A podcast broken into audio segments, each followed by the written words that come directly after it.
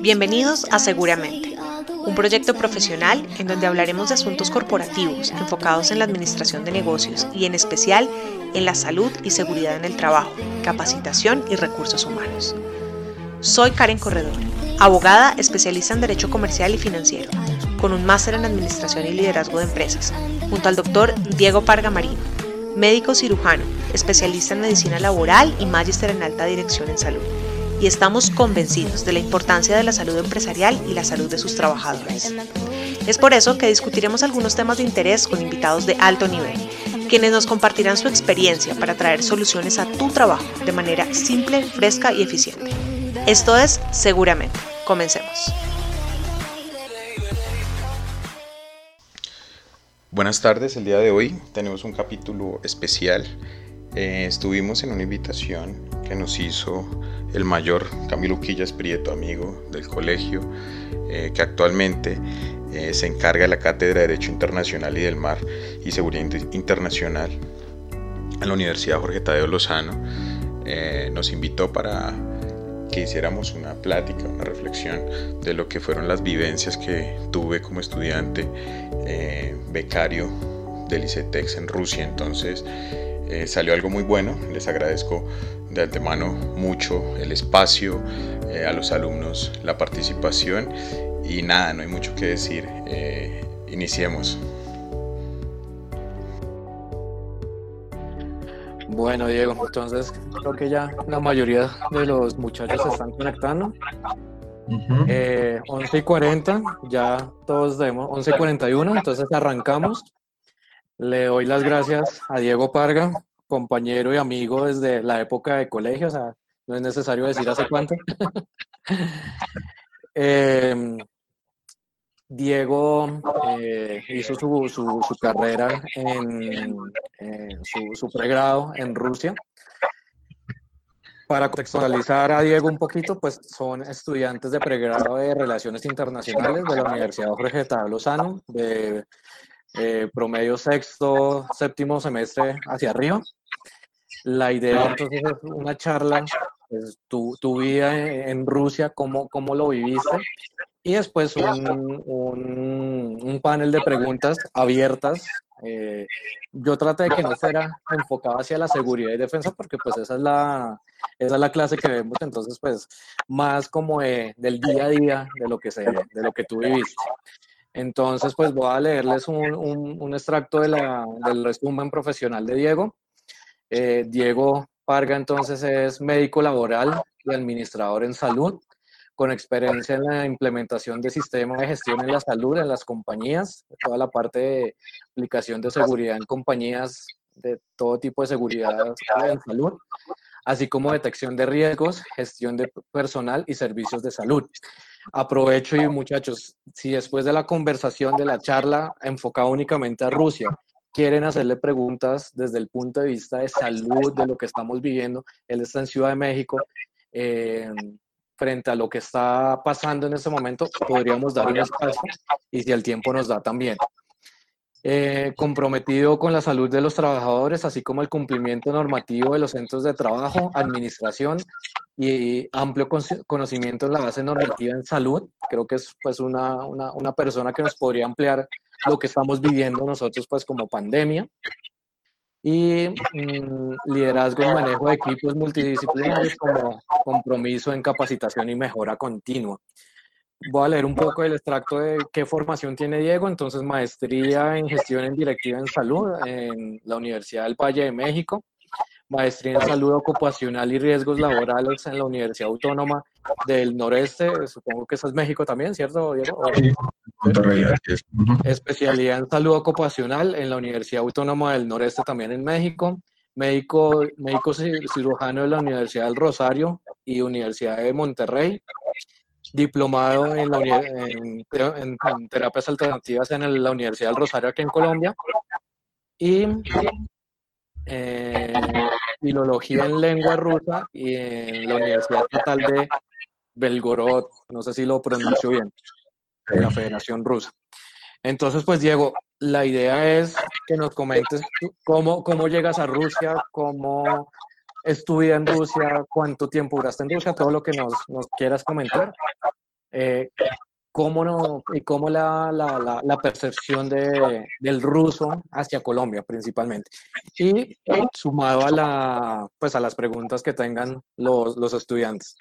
Tenemos un, el tiempo que tú consideres, tenemos hasta, la, la, clase va hasta las doce y media, una, entonces pues no tenemos como un límite de horario.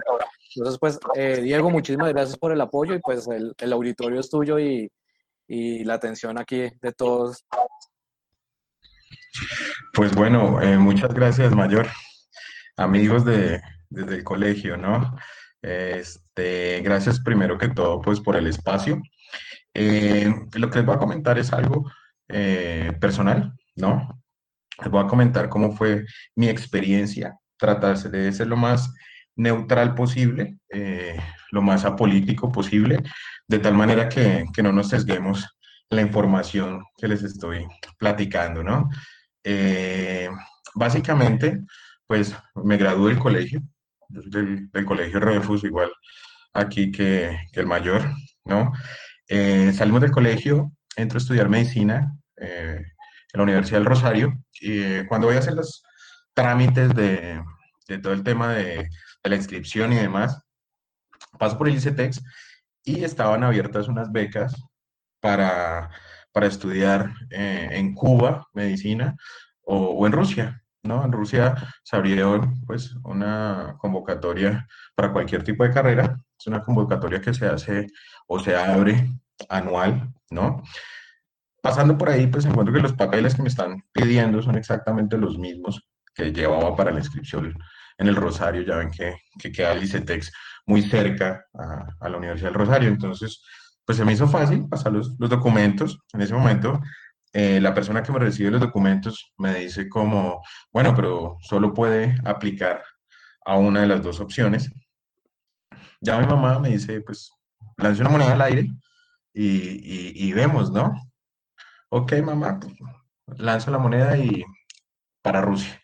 Presento los papeles, inicio al tiempo, eh, primer semestre de la Universidad del Rosario, empieza todo el tema de de, la selección y, pues esto fue en junio más o menos, o sea, segundo semestre del 2002, ¿cierto? Para octubre, 15 eh, más o menos, eh, ya llegar el concepto, me llaman a la casa, me dicen que salgo beneficiado para la beca, eh, pues con, con 10 personas más, ¿no? Nos citan en, en el ICETEX y pues vamos con, con, mi papá, fui esa vez, eh, pues saber de qué se trataba, ¿no? Realmente uno hasta ese momento lo que conoce de Rusia es básicamente lo que le muestra la televisión, ¿cierto? Que ya les explicaré por qué tiene sus sesgos, o lo que uno lee o ve eh, en el colegio eh, de la Guerra Fría y, y, todo el tema este, de la parte de la Unión Soviética, ¿no? Entonces, pues uno se lleva esa idea, o pues yo tenía esa idea eh, de Rusia en blanco y negro, con militares eh, en las calles, eh, pero pues sabíamos que era un referente científico y pues yo a los 17, 18 años que me gradué del colegio, pues no tenía problema en ir a experimentar.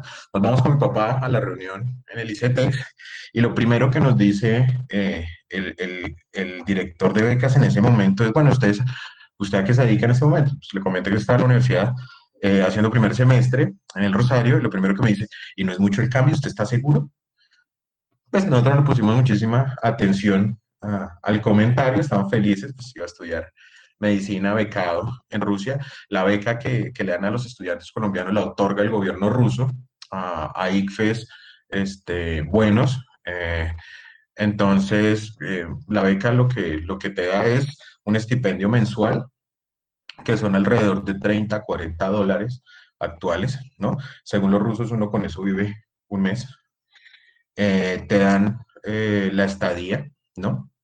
En una residencia estudiantil y, te dan toda la, beca. Inicialmente te dan una beca de un curso de, lenguas eh, alrededor de un año, ¿sí?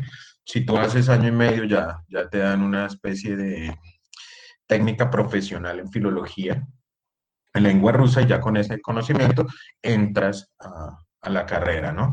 Entonces, eh, pues en ese momento nos presentan ya a mis compañeros, íbamos cuatro para medicina, otros cuatro para física y otros dos para, para matemáticas. Nos conocimos ahí eh, y ya el 31 de octubre teníamos que viajar, ¿no? Viajamos, llegamos el, 31 de, de, octubre del 2002, ¿no? Otoño ruso, eh, llegamos a Moscú, nos recibe allá el embajador eh, ruso, hicieron una corte de recibimiento, ¿no? Pues los estudiantes colombianos. Y lo primero que, que, tú te das cuenta cuando llegas a Moscú, no sé si, si con este mundial eh, muchas personas pudieron ir, no sé si alguno de ustedes tal vez tuvo la oportunidad de, de ir a Rusia o conocer Rusia, ¿cierto? Eh, pues es, es otoño, es otoño, nosotros estamos acostumbrados a, a un clima en Bogotá muy eh, pues parejo. Eh, decimos que, que, hace frío, pero realmente pues aterricé a las 11 de la mañana eh, con un sol que no había salido aún, un olor a, a viejo, ¿cierto?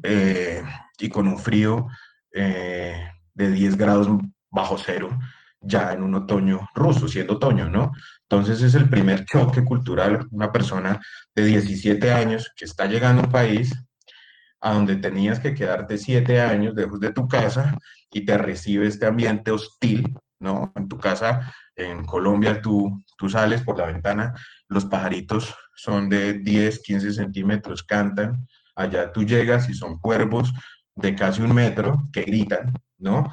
Ese frío, eh, llegar a esa ciudad eh, grande en donde la gente es muy parca, es muy fría. Eh, tú como latino tienes la costumbre de hablar fuerte, ¿no?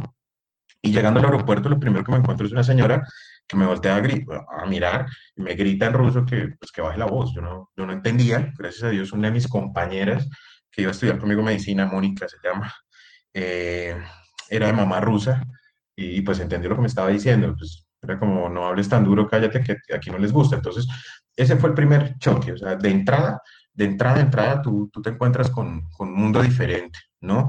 Ya eh, sales eh, de Bogotá con letreros eh, en el aeropuerto que están en español, lo máximo en inglés, y aterrizas y, y, y ves todos los, los anuncios en cuadritos y rayitas y palitos que no entiendes absolutamente nada. Cabe pues decir que yo cuando me voy a Rusia no me dio tiempo ni siquiera de aprender a decir sí, no sabía absolutamente nada del idioma ruso. Eh, entonces llegamos, llegamos a, a, la embajada colombiana en Rusia. Eh, es un sitio bastante lujoso, muy bonito. Eh, nos atendieron muy bien. ¿Por qué? Porque llegábamos, según la carrera que tuviéramos, nos distribuían por toda la, la República según lo que fuéramos a estudiar. Entonces ellos ya sabían eh, si ibas a estudiar matemáticas, te quedabas en, eh, en, la, en, la, amistad de los pueblos. Esto es importante, ya más adelante verán por qué. Este, se quedaban ahí a estudiar su, su filología. Los de física se iban al norte del país, a San Petersburgo, a estudiar pues en su, en su universidad. A nosotros los de medicina, pues nos toca irnos a, Bielgorod, que es una población estudiantil que queda a muy pocos kilómetros de la frontera con Ucrania, ¿cierto? Es un clima muy similar al que tiene Moscú, pero entonces esa ciudad está a 40 minutos en, en carro de Kursk, que es una ciudad grande que queda eh, al oriente de Ucrania. La distancia de Moscú hasta allá, pues era en tren, ¿no? Eh, un tren de trocha ancha, no como el de la sabana, que es de trocha pequeña, son unos monstruos de, de, trenes. Entonces, eh, los, los, dos primeros días en la embajada estuvimos ahí, el embajador nos llevó a conocer la, la Plaza Roja, el metro, en fin, pues más bien como turistas. Eh, luego los dos días pues ya nos, nos envían a nuestros diferentes sitios. Era un viaje en tren de, alrededor de 36 horas, ¿sí? Hay dos tipos de, cubículos en el tren y por eso les preguntaba si alguno de ustedes había podido estar eh, en el Mundial, porque ese fue el sistema de transporte eh, durante el Mundial. Entonces, son esos trenes soviéticos viejos de trocha ancha, grandes, con estaciones eh, en donde antes de, de, partir siempre ponen el himno del ejército rojo, ¿cierto? Como homenaje a, a, las pérdidas. Y, y, aquí es cuando uno empieza a ver eh, esa identidad militar, esa identidad con el ejército rojo, que más allá de la perestroika o la caída de la Unión Soviética, sienten orgullo y guardan mucho respeto por, por, por sus héroes muertos en, en, combate en la Segunda Guerra Mundial, ¿no? Una de sus fiestas más importantes es eh, el Día de la Victoria, eh, que es en mayo, ¿no? Eh, en donde pues le rinden absoluto tributo al ejército rojo y a las personas que perdieron la vida en esta Segunda Guerra Mundial. Pero bueno, estamos en el tren, en el tren hay dos maneras de, de viajar en ese mismo tren, es una la clase económica y la otra la clase un poco menos económica. No es tan caro el viajar dentro de Rusia en tren, tiene una eh, infraestructura eh, pues de, trenes, de, vía de trenes muy, muy, muy sofisticada, muy buena, por más que, que, tenga una construcción muy, muy antigua, ¿no? Entonces hay una parte donde pues son camarotes puestos, dispuestos, uno enfrente del otro, pues, no más de un metro de diferencia entre uno y otro, en donde se va el ruso del común, ¿no? Y otra, que es la parte, por decirlo VIP, en donde son cubículos donde puedes viajar máximo cuatro a seis personas. Nosotros, por indicaciones de la embajada, pues nos dijeron que no, fueran, no fuéramos en esos cubículos, ¿no? Y pues nada, llegamos a, después de las 36 horas de viaje, en donde se atravesaba algún vagón de, de donde estaban esas personas apiladas en filas de, de a pues no olía nada rico, ¿no? Ya empezaba a tener un impacto la comida, allá comen mucho, mucha remolacha, tiene una comida que es muy común, que es como el ajíaco de ellos, pues el bork, que es básicamente sopa de remolacha con, con kefir, que es yo creo que el kefir sí he, oído, por lo menos aquí en México, creo que en Colombia también, ya está siendo una comida de moda. En su momento nadie conocía el kefir, que era como un kumis, pues, una, una crema de leche este, bastante rancia, que, con el que eh, condimentaban un poco esa sopa, ¿no? Bueno, otro paréntesis ahí, me vienen recuerdos, entonces ahí les voy comentando lo que me voy a acordar. Entonces, pues llegamos ya a Bielgorod, ¿no? Eh, nos recoge, hay un representante de la universidad y lo primero que hace es, nos ponen un transporte, en un carro, a los cuatro colombianos que íbamos y nos meten en una residencia soviética estudiantil, eh, en donde pues eran pisos, ¿no? más o menos 10 pisos, en un piso entero, en donde solo había un baño por, por piso. A nosotros nos meten en el sótano, ¿cierto? Y cada cuarto era para cinco personas. Lo primero que me encuentro o que nos encontramos cuando, cuando nos dejan este, llegar a, la residencia, esa primera residencia, es que por regla, todo extranjero y más si viene de Sudamérica, necesita tener una cuarentena, como si fuéramos eh, bichos raros, animalitos, pues, 40 días exactos. Uno podía salir en 40 días. Eh, las encargadas eh, las sajaranas, les llamaban ellos, a los guardias de seguridad, eran mujeres, ellas se encargaban de llevarnos los alimentos, eso sí, pues nosotros les dábamos el dinero para comprarlo y las tarjetas eh, de telefonía, los pongo en contexto, en el 2002, pues no existía eh, los smartphones, apenas estaban los teléfonos celulares en Colombia y, y es algo que, que, les voy a comentar cómo funcionaba en Rusia, siendo aparte, o sea, siendo un país que venía de una transición eh, del socialismo al capitalismo, ¿no? Entonces, las, las comunicaciones se hacían con esas tarjetas telefónicas, no sé si se acuerdan de esas tarjetas amigo de Comcel o, o bueno, con estas tú podías comunicarte eh, con casa, eh, eran carísimas, entonces uno podría llamar, yo creo que una vez a la semana, en, el, piso donde nos tenían en cuarentena, tener un teléfono y desde, ahí podemos hablar. Cuando llegamos a la habitación, eran cinco personas. ¿No? Nosotros éramos cuatro y ya había alguien viviendo ahí. Cuando golpeamos la puerta, sale una persona pues, delgada, con nariz grande, este, hablando en inglés, lo primero que hace es se nos presenta y nos dice, mire, yo soy eh, Mohamed, eh, yo soy palestino, pero no soy terrorista. Nosotros, ok, nosotros somos colombianos y tampoco somos terroristas. Entonces nos tocó ese cuarto que pues a la gente le habrá miedo pasar porque palestino con cuatro colombianos eh, en cuarentenados pues en, en, un edificio, ¿no? Entonces ese fue nuestro primer eh, contacto con alguien diferente a los que íbamos de la, de la comisión de, becas, fue con Mohamed, eh, quien iba a estudiar en ese momento odontología, después se pasó a medicina, luego terminar su filología, y pues el primer choque cultural, porque pues ellos, y, eh, pues tienen unas costumbres absolutamente diferentes. Era la época del Ramadán. Este señor eh, a medianoche se levantaba a mirar a la Meca y a, rezar, ¿no? Eh, no se bañaban o, olían horrible. Nosotros, pues en esa época, no sé si todavía existe en Colombia, los deopies, nos tocaba bañarlo en deopies y decir que era un ritual nuestro para controlar los olores, que pues, muy difícil de mantener, pues 40 días tenemos que, que vivir con él. Durante esos 40 días, entonces, eh, nos hacían exámenes médicos diariamente, nos recolectaban orina, heces y pasaba un médico a revisarnos. Eh, nos pidieron previo eh, vacunas contra fiebre amarilla y hepatitis, ¿no? Y en eso estábamos, en eso estábamos. no entendíamos nada ruso, nada, nada de, del idioma, excepto Mónica, pero Mónica estaba aislada este, en, otra, en otra habitación, ¿no? Entonces, siempre fue eh, e, en inglés la comunicación inicialmente con, con este palestino, ¿no? Ah, el baño era único, entonces eh, en ese piso pues estaban todos los que en ese momento estaban en cuarentena, entonces 50 personas tenían acceso a ese baño y pues ahí teníamos que, eh, que bañar, la cocina también era eh, única por piso, entonces pues teníamos que alternarnos o pues pedir la comida, como les venía diciendo, eh, con los guardias que nos hacían el favor de llevar.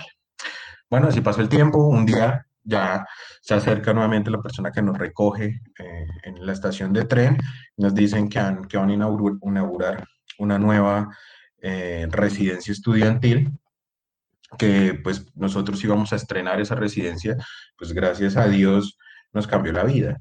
Allá eh, ya eran apartamentos, eran departamentos pequeños, también para cuatro personas, pero con cocina y baño individual, eh, con todas las comodidades excepto internet. Internet en esa época eh, se conectaba solamente por, por la conexión del teléfono. Entonces, este, teníamos que salir a, a buscar internet. en esa época no existía ni Facebook ni WhatsApp, solamente era la, comunicación se hacía por, por Messenger, ¿no? Y pues también eh, llegamos al punto en donde pues teníamos que comunicarnos en casa, con casa, ¿no? Eh, una vez a la semana. Bueno, entonces ahí ya terminamos nuestro periodo de cuarentena, entramos a una residencia mucho más moderna, en una, una, residencia estudiantil allá. La gente, pues yo creo que también, como pasa en los Estados Unidos, eh, la gente de, las, de provincia va a estas ah, residencias estudiantiles y, allí pues viven durante toda su carrera, ¿no?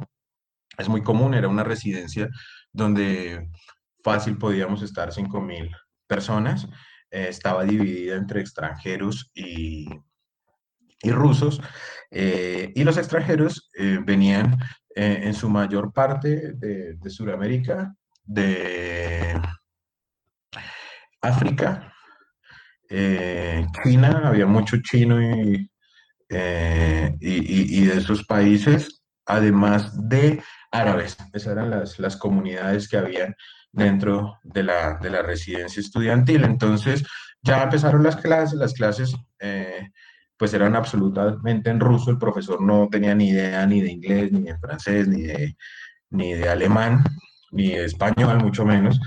Eh, y esto es una característica que tenían hasta ese momento eh, los rusos. Los rusos no te hablaban inglés, tenían una eh, bronca hacia los Estados Unidos fuerte, yo creo que herencia de, de, lo que se había vivido de la Guerra Fría, que se había mantenido una década después, ¿no? O sea, uno esperaría que en 10 años y por la apertura económica y cultural ya el inglés hiciera parte de la vida cotidiana del ruso, o por lo menos eh, como lo es en nuestros países, pero no, ya el ruso prefería hablar alemán eh, que hablar eh, inglés, ¿no? Entonces, pues la comunicación era muy difícil. Gracias a Dios a nosotros allá en el Refus Mayor nos, nos, nos, inculcaron el francés y con ese inglés, francés macheteado que teníamos, algo nos podíamos comunicar también, ¿no? Entonces, las clases, ellos tenían un sistema de aprendizaje de idiomas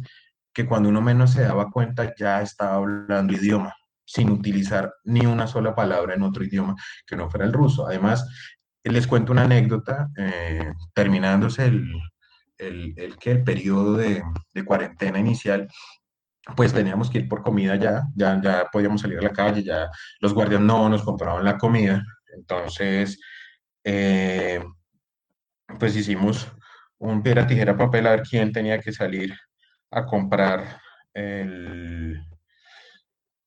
la comida, ¿no?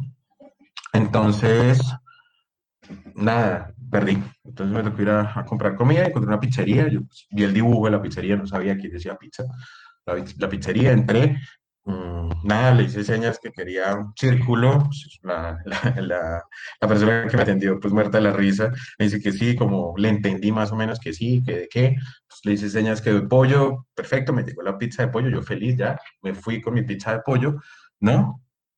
Y ahí es cuando uno empieza a ver la necesidad de, de aprender el lenguaje, entonces empiezas a ir a la tienda, eh, en las clases te, te, empiezan a enseñar cómo tienes que pedir algo, eh, te empiezan a enseñar a dónde tienes que ir. Eh, la dieta rusa, ah, estamos hablando de, llegué en otoño, para ese momento ya estaba inicio de, de, invierno, ¿no? Entonces tenías que ir a comprar ropa real de invierno porque lo que llevaba de Bogotá no se parecía en nada a lo que era realmente una ropa de invierno. Eh, entonces, pues gente que ya estudiaba allá, incluso un colombiano que ya lleva más tiempo, que se había ganado la beca años atrás, lleva como el tercer año de medicina, tal vez en su momento pues nos ayudó a ir a comprar todo lo que necesitábamos pues para, para subsistir en ese invierno que no teníamos ni idea qué iba a ser, ¿no? Y pues ya, entonces empezamos a tener interacciones, empezamos a comprar comida, entonces ya vamos al supermercado y vemos como una libra de tomates cuesta lo que ahorita debe ser equivalente a 60 mil pesos, entonces te das cuenta y empiezas a darte cuenta que realmente eh, pues nosotros estamos privilegiados en cuanto a los recursos y, y es donde viene eh, el tema también de la apertura económica, ¿no? Eh, antes de, de, en la Unión Soviética, la gente tenía su canasta básica, en donde pues manejaban muchísimos embutidos, ¿no? Ellos Generalmente el ruso viejo prepara sus propios embutidos, eh, sus encurtidos también. Entonces, eso es la base de la, dieta del ruso y el vodka. Es un país en donde toman muchísimo alcohol.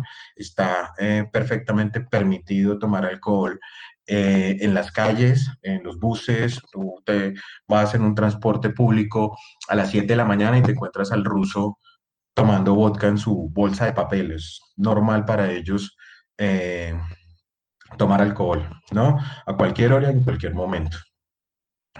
Eh, pero bueno, entonces empiezas tú a darte cuenta eh, qué tienes, qué puedes comprar, qué puedes cocinar con lo que tienes que, que comprar. La tasa de cambio, pues siempre disminuía el dinero que enviaban de Bogotá, porque pues con el estipendio que te daba la beca, pues nunca ibas a vivir. Entonces necesitabas que te enviaran dinero de Bogotá. Entonces eh, empieza uno pues a hacer todo ese tema de administración de recursos y empieza a, darse cuenta cómo es la cultura realmente eh, eh, en, Rusia, ¿no? las universidades, tú empiezas a entrar y lo primero que notas es que el ruso es muy poco caballeroso a diferencia del latino y eso incluso era un plus en cuanto a las relaciones interpersonales con el sexo opuesto, porque tú eras decente, eh, le dabas el paso a las mujeres, les corría la silla y eso no pasaba. Ya el ruso es absolutamente eh, poco caballero, eh, pero era su forma de ser, ¿no? Entonces, para esos inicios de, de los 2000, había algo que hoy ya platicando con amigos, eh, que actualmente todavía conservo de, de, esa época, mmm, había una, una, tendencia neonazi absolutamente marcada. Eh, desde más o menos mediados de los 90 hasta mediados de, de la primera década de este, de este siglo, eh, todos esos movimientos eh, raciales, antirraciales, pues, xenofóbicos, estaban a flor de piel. Eh, lastimosamente tengo compañeros que fueron los que se quedaron en Moscú estudiando la amistad de los pueblos, por eso les decía que más adelante en el relato iba a ser importante. Eh, había uno en especial, eh, él era de la costa, era una persona supremamente inteligente, él ya se había ido con el ruso, hablaba inglés y alemán perfecto, una persona que había sido el mejor ICFES en su momento.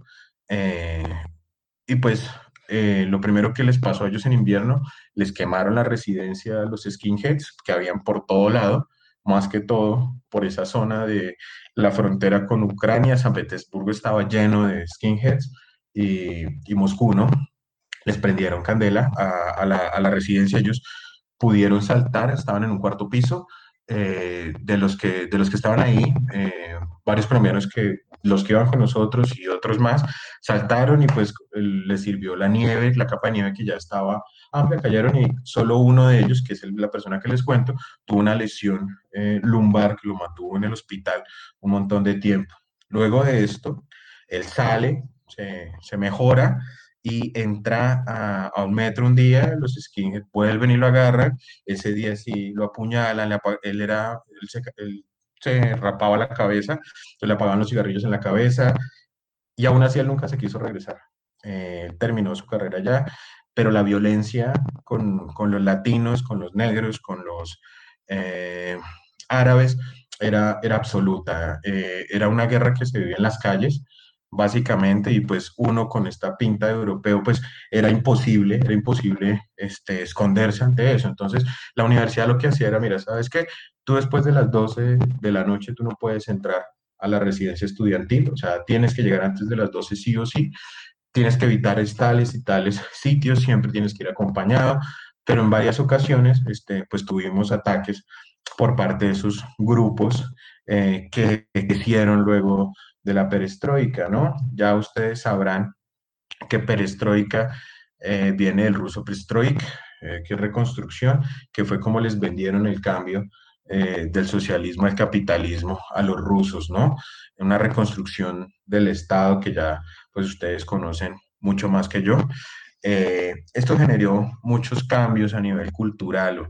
Como les digo, uno se esperaba esa Rusia gris, esa Rusia militarizada, esa Rusia eh, que le pintan a uno en las películas y se encontró con una Rusia pues con una apertura económica en donde la tecnología era muchísimo más lejos que lo que teníamos nosotros en, eh, en Colombia en su momento. Uno tiene una idea falsa eh, y es que Colombia es el centro del universo y que vamos a la par con todos los avances científicos y tecnológicos eh, en el mundo y pues nada más lejos de la realidad. Yo recuerdo que en su momento eh, yo tenía eh, un teléfono de estos grandotes Nokia eh, que eran los que estaban de moda en su momento. Un africano, Fran se llamaba, nigeriano, eh, sus papás eran dueños de farmacias en su país, era una persona con mucho dinero, tenía un Nokia 1100 en su momento, que para nosotros nos pareció pues tecnología extraterrestre, ¿no?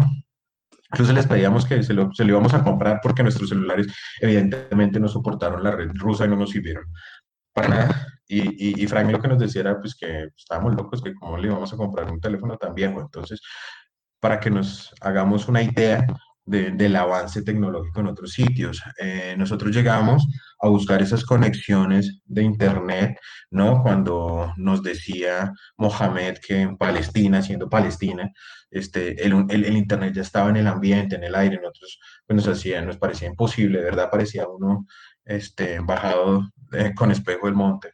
Eh, no le parecía imposible que el Internet estuviera en el ambiente, ¿no? Y pues era el Wi-Fi que estaba iniciando y que pues en Colombia no, no, no había llegado, ¿no? Entonces, esto eh, demuestra que ya la transición, de la, la, transición del socialismo al capitalismo estaba, estaba dada. Pero entonces las oportunidades de trabajo se vieron disminuidas porque pues eh, ya vieron que cuando se distribuyeron las, las empresas y el capital, eh, luego de la, de la perestroika, quedaron en unas pocas manos, ¿no? Entonces hubo un desempleo masivo, hubo una tasa de inflación que se fue eh, por los cielos luego de, de esta transición, la gente se quedaba sin trabajo, entonces veían como extranjeros llegaban a ocupar sus puestos en las universidades, sus puestos de trabajo, entonces eso acrecentó esa xenofobia que venía prendiéndose de, desde, desde los 90. Entonces, todas las ideas del nazismo adoptadas, pues ellos venían, veían a Alemania como, como su ejemplo a seguir, eh, como después de la Segunda Guerra Alemania había logrado un desarrollo eh, económico y cultural tan fuerte, este, pensando que era basado en la xenofobia. Entonces uno veía a estos ucranianos y estos rusos de, de un 80, 1,90, eh, calvos, cachetirrojos, persiguiéndote porque eras latino, ¿no? Entonces, esa fue la vivencia y fue en parte eh, lo que me hizo luego, más adelante, tomar la decisión de, regresar a Colombia.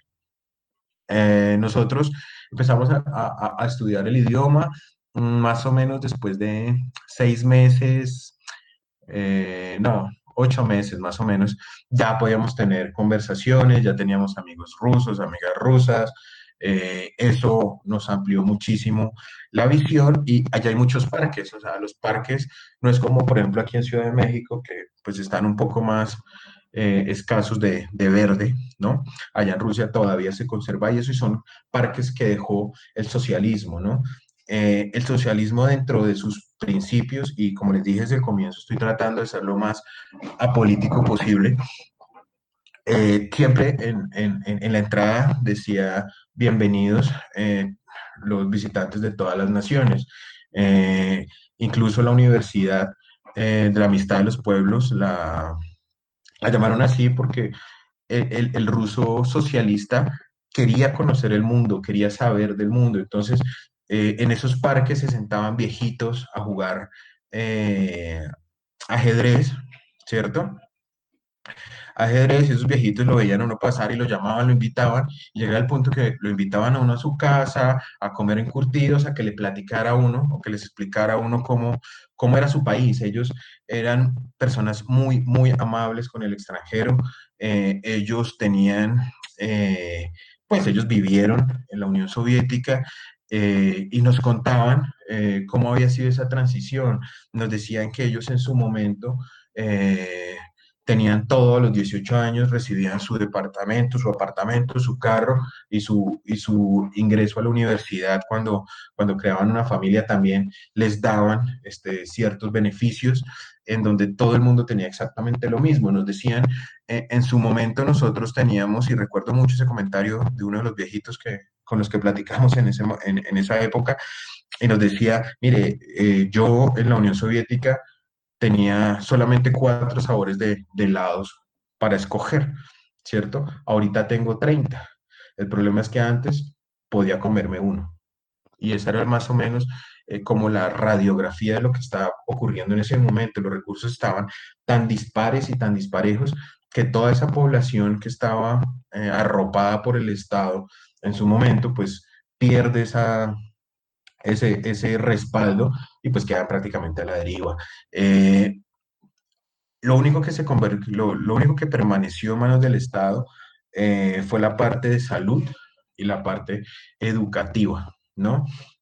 Entonces ellos pues sí veían como, como con nostalgia esos tiempos eh, de la Unión Soviética, ¿no? El joven, en cambio, el joven, en cambio, pues ya quería tener su ropa de marca, quería tener su celular de marca, quería ir a comer a McDonald's, eh, no les preocupaba mucho el futuro, no les preocupaba mucho eh, estudiar, por más que tuvieran muy buenas opciones educativas gratuitas, pues no las aprovechaban. Son una sociedad muy marcada, muy, muy marcada por la guerra. Eh, se pelean mucho entre ellos, eh, pero eh, hay una característica del ruso y es que el ruso, por más frío que sea, por más bélico que sea, no es mentiroso. O sea, el ruso, si, si tú le dices, oiga, se le cayeron de mil pesos, él se regresa a ver dónde están. Ellos no tienen la malicia que tenemos nosotros. Ellos no pueden entender cómo, y nos pasó varias veces en invierno, eh, ellos acostumbran echar baldados de agua en, sí, como por espacios para que la gente patine, porque pues se, la nieve se solidifica y hace una superficie muy, muy resbalosa. Entonces la gente se cae. Nosotros éramos muertos de la risa cuando se caía y es parte de, nuestra idiosincrasia. Mis amigos rusos se volteaban a decirnos, ¿ustedes por qué se ríen? Esa persona se hizo daño, o sea, eso no es chistoso. Cuando para nosotros que alguien se caiga es graciosísimo, para ellos no, y no les cabe en la cabeza cómo algo así puede ser chistoso. Entonces, son valores absolutamente diferentes eh, en Rusia no encuentras gamines en la calle, no encuentras indigentes, pues porque pues el frío no deja. Eh, la gente se muere por, pues porque terminan eh, borrachos, ebrios en la calle y el mismo frío pues cobra sus víctimas, ¿no? Entonces no hay gente que vive en la calle, es un ambiente en donde pues es muy silencioso, tú no puedes silbar y eso es un dato que me causó mucha curiosidad en su momento, porque resulta que cuando los alemanes entraron a Moscú, ellos empezaron a silbar para, para dar sus posiciones eh, dentro de la ciudad. Entonces ellos eh, desde ese momento ya no permiten de ninguna manera que nadie silbe en su país. Entonces eso es una ofensa y pues pueden incluso hasta agredirte si, si llegas a hacerlo en la calle. Entonces, pues son muchas cosas, ¿no? Y pues aparte de eso, el ruso se oye como si te estuvieran regañando, si te estuvieran este, increpando algo. Entonces, ir por la calle, que una persona de dos metros eh, se te acerque a empujarte porque está silbando también. Entonces, son varias cosas que, que sí eh, generan un cambio cultural en lo que nosotros somos como latinos y lo que son ellos eh, como rusos. Recuerdo que para esa época, también para inicios de, de los 2000, empezaba también todo el tema de la mafia rusa, eh, la, la, venta de drogas, eh, según nos comentaban los, los viejos, eso no, no, pasaba en la Unión Soviética, eso vino ya con la apertura de mercado. el ruso, pues, era muy dado al alcoholismo y pues súmele que ahora tenían acceso a otro tipo de sustancias, entonces los índices de drogadicción también se dispararon en su momento, ¿no? En ese momento recuerdo que, que la gente eh, universitaria tendía mucho a, drogarse también, ¿no? Eh, de Colombia, me preguntaba ahorita el mayor, y yo creo que si me extiendo mucho, por favor, este, háganmelo saber, ¿no? Eh, si tiene alguna duda, pregunta, también pues ahí levantar la mano porque yo agarro pista y, y sigo hablando. Entonces, como me preguntaba... Pronto, Diego, regálame, si alguien quiere hacer una pregunta, me avisa aquí por el por el chat y yo les voy dando la palabra para, porque aquí no hay para levantar mano. Entonces, si alguien quiere preguntar algo, me avisa aquí por el chat y, y yo te aviso. Vale, listo. Entonces, bueno, ¿cómo ven a Colombia? Pues mire, no tienen ni idea de qué es Colombia. Eh, uno pues, de verdad piensa que, que, Colombia o Bogotá es el centro del mundo y realmente no, no saben qué es. Recuerdo una vez que estábamos jugando fútbol, eh, luego les comparto una fotografía de ese, de ese día. Estamos jugando fútbol en la nieve con rusos, ¿no? Se acerca un papá con, con los niños a, a pues, a jugar. Eh, y pues se, se, ve la diferencia del fútbol latinoamericano al fútbol ruso. Entonces inmediatamente el, el, papá pues nos dice, ah, Brasil, Brasil. Nosotros no, Colombia. Dice, ah, Colombia. Y pues nos hace la seña de la, de la cocaína, ¿no? Eh, es lo que se conoce lastimosamente, pues yo creo que en todos lados, eh, la herencia que nos dejó el narcotráfico, ¿no?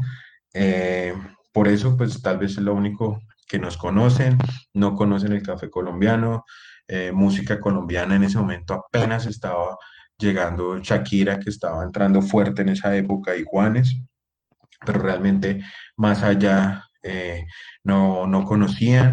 Eh, ellos piensan que nosotros vivimos en, en, la selva, ¿no? Para ellos es imposible creer que, que Colombia no hayan estaciones, primero, y segundo, que pues hayan edificios y, y, que haga frío. Ellos nos ven como un país tropical, eh, selvático, cuando varios amigos pues fueron a visitarnos en Colombia a conocer.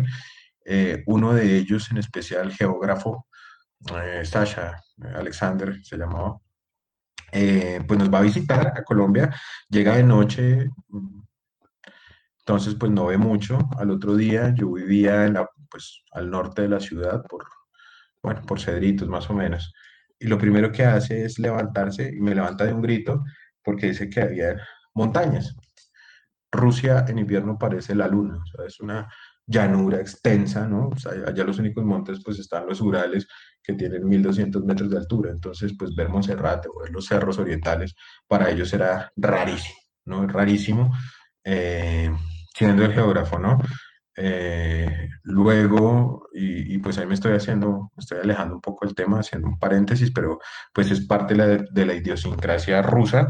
Recuerdo que fuimos eh, de viaje a una casa de descanso en Chinauta y él siendo geógrafo yo le explicaba que la temperatura, o sea, él se fue con saco, chaqueta, eh, yo le decía, no, pues que llevara algo más tranquilo porque después de cierto momento la temperatura iba a cambiar, me decía que eso era imposible. Le dije, bueno, vamos a apostar algo y pues cuando llegó inmediatamente me pagó y le pareció genial la cantidad de frutas, allá no hay frutas, allá este, el clima son de, de extremos, invierno pues bajaba donde yo estaba, que no era el sitio más frío de Rusia, bajaba a 45 grados bajo cero, eh, y en verano llegaba a los 42 grados. Entonces son temperaturas extremas eh, que realmente cambian la situación de vida de cualquier persona, ¿no? las costumbres y, demás giran en torno a esto. Ellos, por ejemplo, pues ellos en su mayoría son ortodoxos, ¿no? No celebran la Navidad.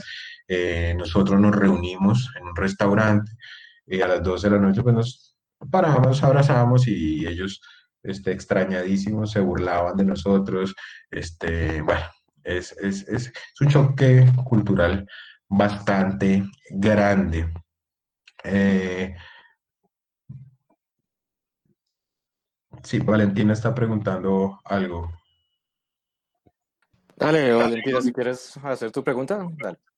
Sí, profe. Ven, eh, tengo una pregunta. Eh, ¿Qué opinan ellos de Putin? O sea, ¿tú cómo viste como de este Putin en sí, como en sus ideologías o inclusive en la religión? Pues mira, eh, en el momento cuando yo estuve allá me tocó vivir una elección presidencial, ¿no? En ese momento estaba muy, este, desconfiada la gente ante cualquier líder, ¿no? Ellos eh, a, Gorbachev eh, lo, tenían como un traidor a la patria, ¿sí? Y Putin lo tenían como una persona que quería lucro con el poder. Entonces, ganó sobrado, ganó sobrado, eso sí, las elecciones, y, pero la gente, el comentario común era pues que habían sido las elecciones compradas en su momento, no le tenían mucha, mucha confianza a su nueva política en ese momento, pues nueva política. Ahorita, pues ya hablando con esas mismas personas, pues son pro Putin, absolutamente nacionalistas. Es, yo creo que lo que ha dejado el gobierno de Putin es eso. Es otra vez una identidad rusa, que se había perdido eh, en, la, pues en los 90 y que se reactivó con, con, Putin. Pero en su momento la gente no confiaba en él, o sea, la gente creía que había ganado por, ¿por qué? Por compra de votos y, y, y por trucos pues en, el, en las elecciones.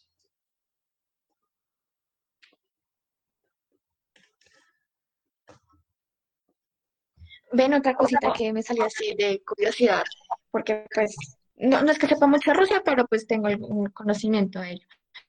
Sé que obviamente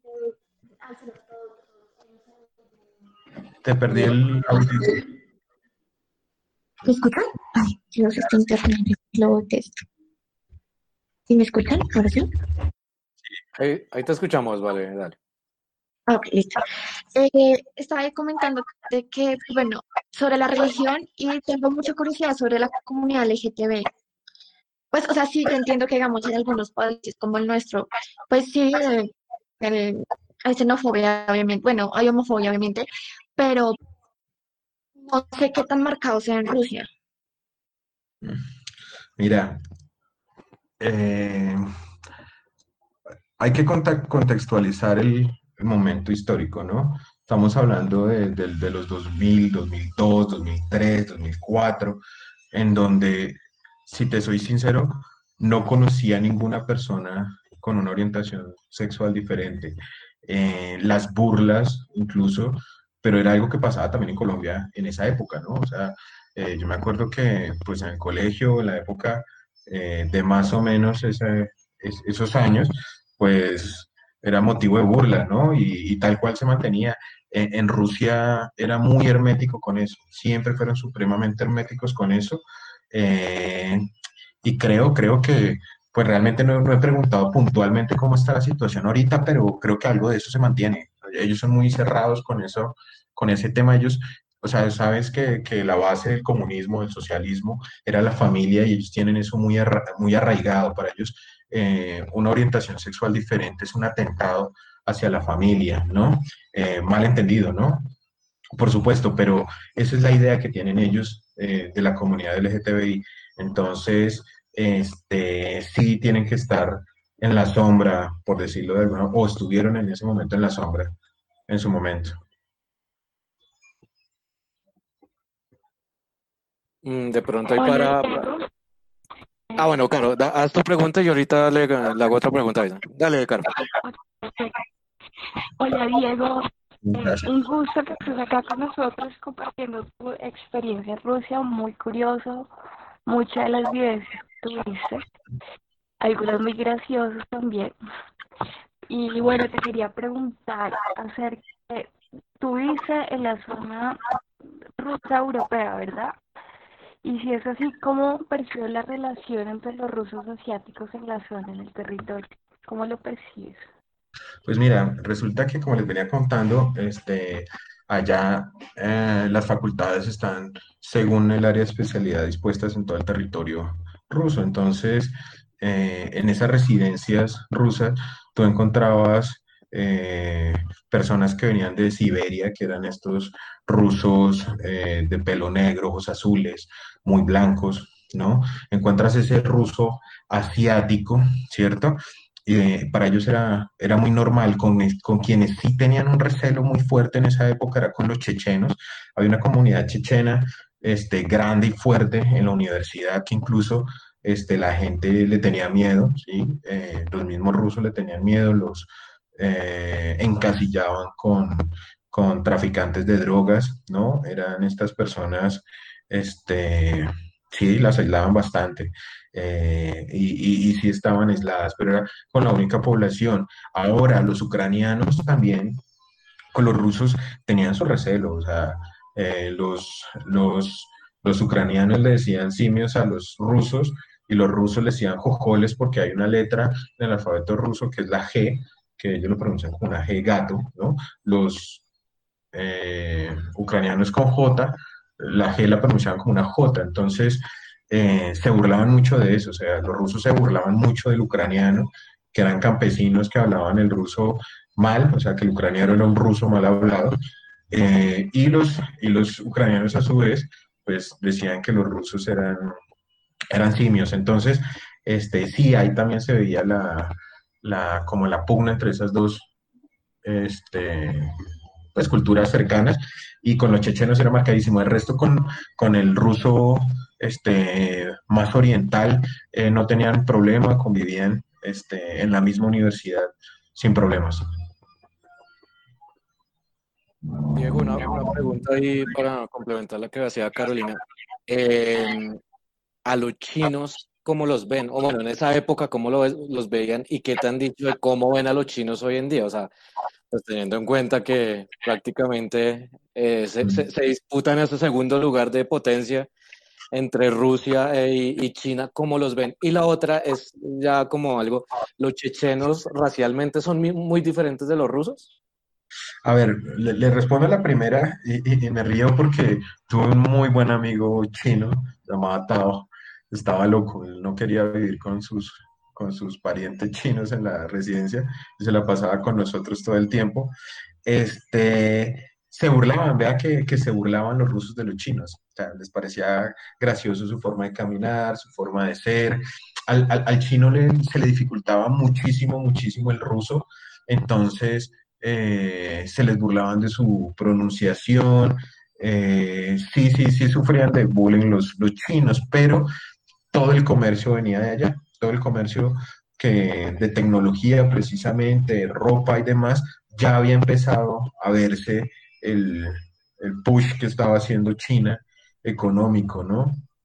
Mm, no se notaba tanto en poder adquisitivo, o sea, los chinos no, sí llevaban cosas tecnológicamente eh, mejores de las que uno tenía, la ropa era diferente, este, pero a nivel de, de compra o la cantidad de dinero, eh, no se notaba mucho la diferencia, ¿sabe? O sea, en ese momento éramos como muy, muy parecidos eh, en cuanto a los ingresos tal vez, o, las personas que fueron en, ese momento tenían el mismo poder adquisitivo que tenía uno de, latinoamericano. Pero el ruso con el, con el chino sí, pues les hacían bullying, aparte pues más bajitos. Ah, yo tengo una experiencia ahí en, en, eh, en Rusia, nosotros fuimos, eh, hay un tren que te lleva hasta, hasta China, cuando yo decido regresarme a Colombia, pues le digo a mi papá que yo tengo que quedarme un rato, pues conociendo, ¿no? Entonces vamos con un ecuatoriano hasta, hasta China, eh, pues sin visa ni nada. En ese momento, pues paran el tren, se meten las autoridades chinas a revisarlo y pues evidentemente nos regresaron. Y eran unos chinos de dos metros de estatura que te hablaban español perfectamente en la frontera. Eh, eran, er, eran culturalmente los soldados chinos absolutamente preparados y eso nos causó mucha curiosidad. Eh, el, el, el, oficial fronterizo chino eh, te habla tres, cuatro, cinco idiomas. Eh, ellos, ellos sí, sí se notó la, la diferencia en el momento de, de, de, tratar de entrar a China, pues en su momento, ¿no? pero los chinos que iban a, a Rusia sí, sí eran un poco discriminados y les hacían bullying. Ahora, con los chechenos, los chechenos también, pues físicamente eran más morenos, ¿no? Era con más este, rasgos eh, árabes, eh, muy grandes y vastos en su forma de, vestir. Era, eh, no sé cómo explicarlo, eran muy... Um, ¿cómo, cómo, cómo, cómo, se les expresa? De cadenas, de relojes grandes, de zapatos en punta, o sea, eran muy característicos. El chicheno uno lo veía en la calle y era muy característico de reconocer por esa situación. Y para, para complementar aquí, Diego, y ya si quieres para, para ir redondeando, en la Unión Soviética, pues era el máximo honor pertenecer a las fuerzas militares. Hoy en día, bueno, en, la época que tú viviste hoy, y hoy en día, los jóvenes, ¿cómo ven las fuerzas militares? ¿Y ¿Todavía es como el esplendor que tenía la Unión Soviética o ya, ya es algo en decadencia? Yo creo que ya es algo en decadencia. O sea, uh, la, la gente de todas maneras le da un valor absolutamente diferente al que le damos nosotros a, a, las fuerzas militares, ¿no? Ellos lo ven como, como para rendirle incluso eh, culto a, a, sus héroes de guerra, a su milicia, pues ellos eh, dicen que y se enorgullecen de haber tenido el, el, ejército más fuerte del mundo que ganó la Segunda Guerra Mundial, ¿no? Entonces, en cuanto a la añoranza, sí le tienen absoluto respeto, pero ya de, de la de la Unión Soviética para acá, pues ya es algo más eh, represivo. O sea, ahí sí las fuerzas se ven con las personas, con los ebrios que estaban en la calle, la policía los encerraba en casetas de metal de dos por dos y los dejaban ahí en invierno, o sea, eran eh, la, la, la, policía rusa es muy, muy agresiva, es muy fuerte con el ruso, con los extranjeros no tanto, con el ruso son muy fuertes, muy agresivos, muy, entonces no tenía confianza el pueblo con su, con su fuerza pública, este, como la tuvo en su momento en la Unión Soviética, Era, eran bastante fuertes eh, en sus formas, por decirlo de otra manera. Pues Diego, creo que agradecerle la participación por ahí. Ah, bueno, aprovechemos, vale, ya pues por tiempo también por el tiempo de Diego, pero sí, aprovechemos las dos preguntas. Y, vale y Jorge, preguntas y, y terminamos. Qué pena, antes, dale. Así, digo así súper rápida que me causó curiosidad. Después de del 9-11, obviamente pues, eh, se empezó como la historia de que, mientras, antes, un poquito antes, las películas, sobre todo que hay que, por ejemplo, James Bond, que entonces son los rusos que tienen las armas nucleares y bla, bla, bla, todo ese tipo de cosas. Ellos veían ese tipo de películas y qué opinan de ese tipo de películas. Pues mira, cuando, cuando yo estuve allá, pues estaba recién el, el 9-11, ¿cierto? Este, ya pues el cine era muy eh, hollywoodense, por decirlo de alguna manera, ya, o sea, la cartelera de cine era igual a la, a la nuestra, ¿no? Eh, claro que entendían eh, y conocían el tema de James Bond, se mofaban un poco de eso, se mofaban de eso, por ejemplo, para ellos este, fue claro que Estados Unidos no llegó a la luna y a ellos entró, les, les dieron un comunicado este, al día siguiente de, qué era lo que había pasado, entonces para ellos esas cosas este, eran de ciencia ficción, o sea, para ellos eso era una especie de película, lo mismo James Bond y todo el tema del espionaje y la Guerra Fría, por ejemplo, la película de Rocky les parece supremamente ofensiva. La Rocky 4, no sé si se acuerdan que pelea contra un ruso, les parecía supremamente ofensiva y ellos eh, les, se iban más por el, por el cine ruso, el de ellos, ¿no? Tenían muy buen cine eh, y el alemán, ellos e, en ese momento estaban muy pegados a la cultura alemana este, era marcadísimo, marcadísimo eh, lo que consumían alemán. Por ejemplo, allá no usaban Nike, allá era Adidas, por ejemplo, ¿no? Entonces era como, una, como un ejemplo de, esto. Pero sí, claro, o sea, ya, ya ellos ya veían cine de Hollywood tal como lo, lo, veíamos nosotros. Eh, Jorge Van, dale.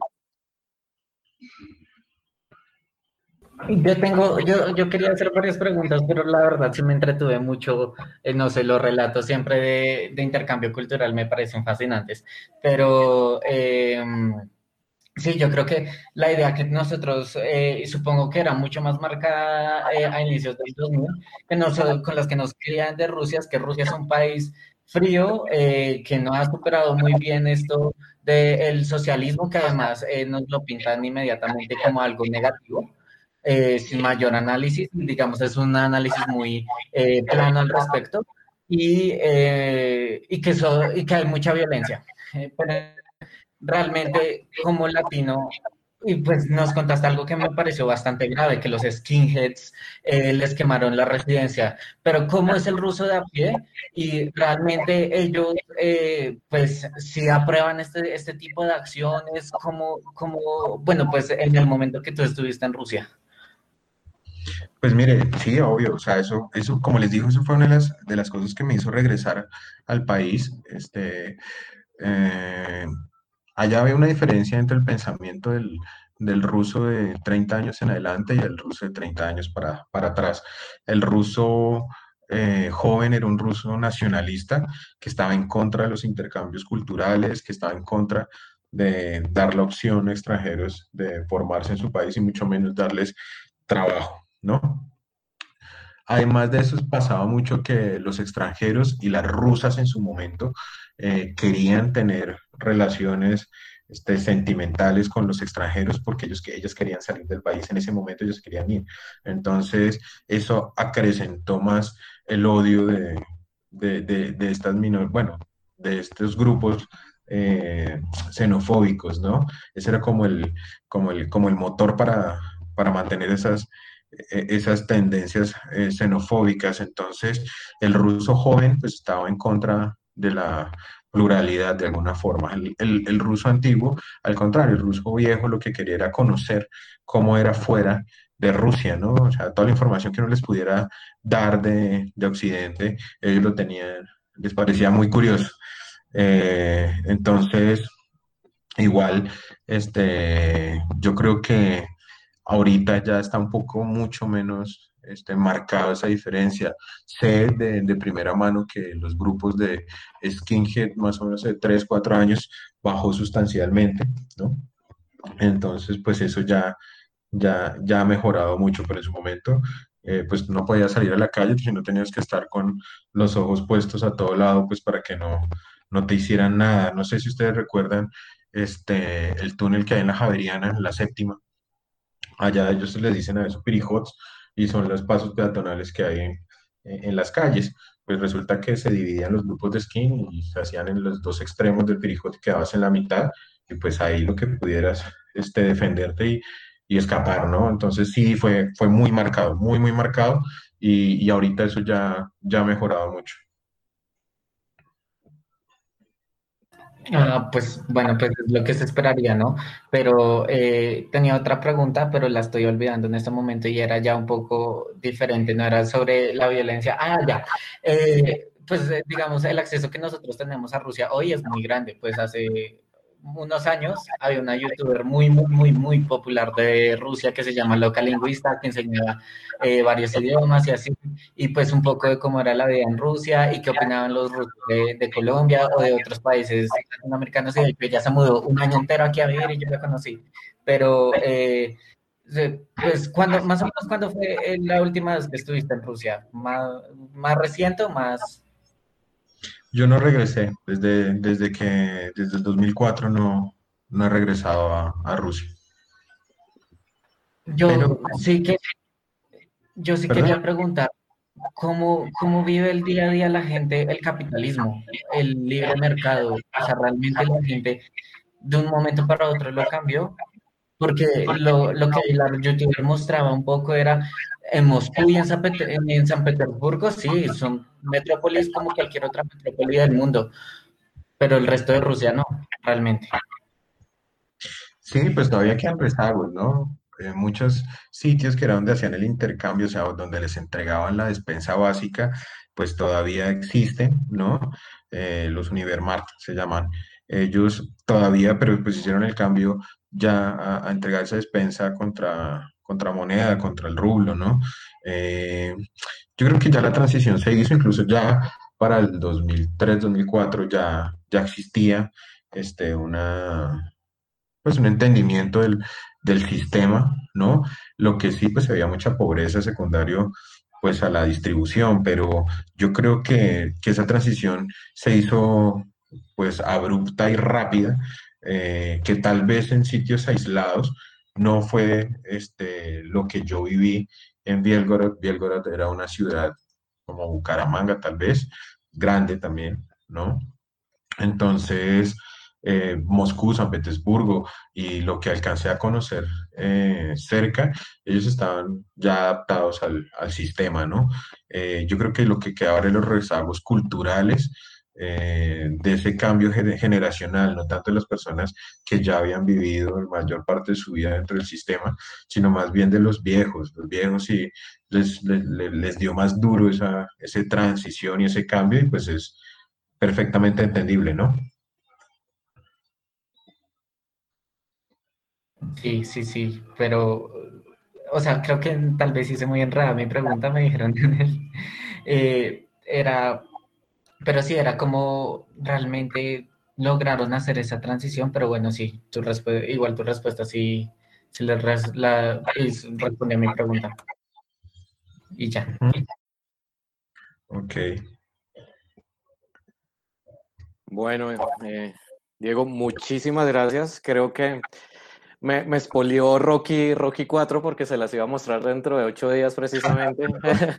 Eh, por, aquí, por aquí está Álvaro Ceballos, de pronto para mis estudiantes que se preguntan quién está ahí entrando, son compañeros míos de, de la del colegio, todos estudiamos juntos. Entonces aproveché y les dije, oiga, conéctense que está Parga hablándonos de Rusia, entonces ahí saludos a Álvaro. Y, Juan Guillermo, Juan Guillermo Yunda se, se conectó un, un, ratico también y le manda muchos saludos, Diego. Eh, qué bueno, qué buena, qué buena charla. Creo que nos queda un, un, un, panorama muy claro. Como le decía, pues hoy alcanzamos a ver solo hasta la revolución, eh, la caída, o bueno, el asesinato de Nicolás II. Y, el inicio ya de los bolcheviques y pues posteriormente al cambio a, los, a, a, la Unión Soviética. Pues no queda más que agradecerle, Diego, muchísimas gracias. Creo que a, todos les gustó mucho la, la, charla. Si podemos más adelante, lo, lo, lo, volvemos a invitar cuando hablemos de pronto ya de la Rusia actual, de, de todo el panorama eh, de seguridad que estamos pues, que vamos a ver al final de la materia. Y pues nada, agradecerle, muchas gracias por, por, compartir sus experiencias, su tiempo. Y, y, creo que pues esto es más, más importante que ponerlos a ver un video de, de, Rusia porque pues no es, no es el, no, llega a la, a la intimidad del individuo, cómo vivió un, un, proceso tan cultural tan, tan distinto como fue para usted Rusia y pues le agradezco, Diego, su, su tiempo y, y, su compañía aquí en la clase. No, usted Camilo, a todos ustedes muchísimas gracias. Espero pues que haya servido un poco. Yo recordé muchas cosas, recordar es vivir, dicen por ahí. Este Ceballos se perdió la mitad, pero bueno. ahí, ahí lo voy a entrar. Este, gracias a todos. Igual, de todas maneras, este, pues el contacto está con, con, Camilo, cualquier cosa que, necesiten, eh, con muchísimo gusto, pues aquí estamos y, pues gracias, gracias por el, por el espacio. Cuando se está cómodo, cuando se pasa bien, el tiempo vuela. Les agradezco muchísimo a los estudiantes de la Universidad Jorge Tadeo Lozano, al mayor Camilo Quillas, por el espacio y la oportunidad a nuestros oyentes de entender un poquito el contexto de un país eh, que salió de una situación diferente en cuanto a la historia económica y social, eh, también como nos ven por fuera, es importante también eh, tener estos datos, ¿no? tener estas comparativas. Y ya para no extenderme, nuevamente están invitados al próximo episodio de Seguramente. Esperamos que esta información haya sido de utilidad para todos ustedes y que haya contribuido al entendimiento de la situación actual y sobre todo que facilite la toma de decisiones al interior de la organización. No olvides suscribirte y dejar tus reseñas en las diferentes plataformas como Spotify, Apple Podcast, Google Podcast o donde quiera que nos estés escuchando. Los esperamos en un próximo episodio.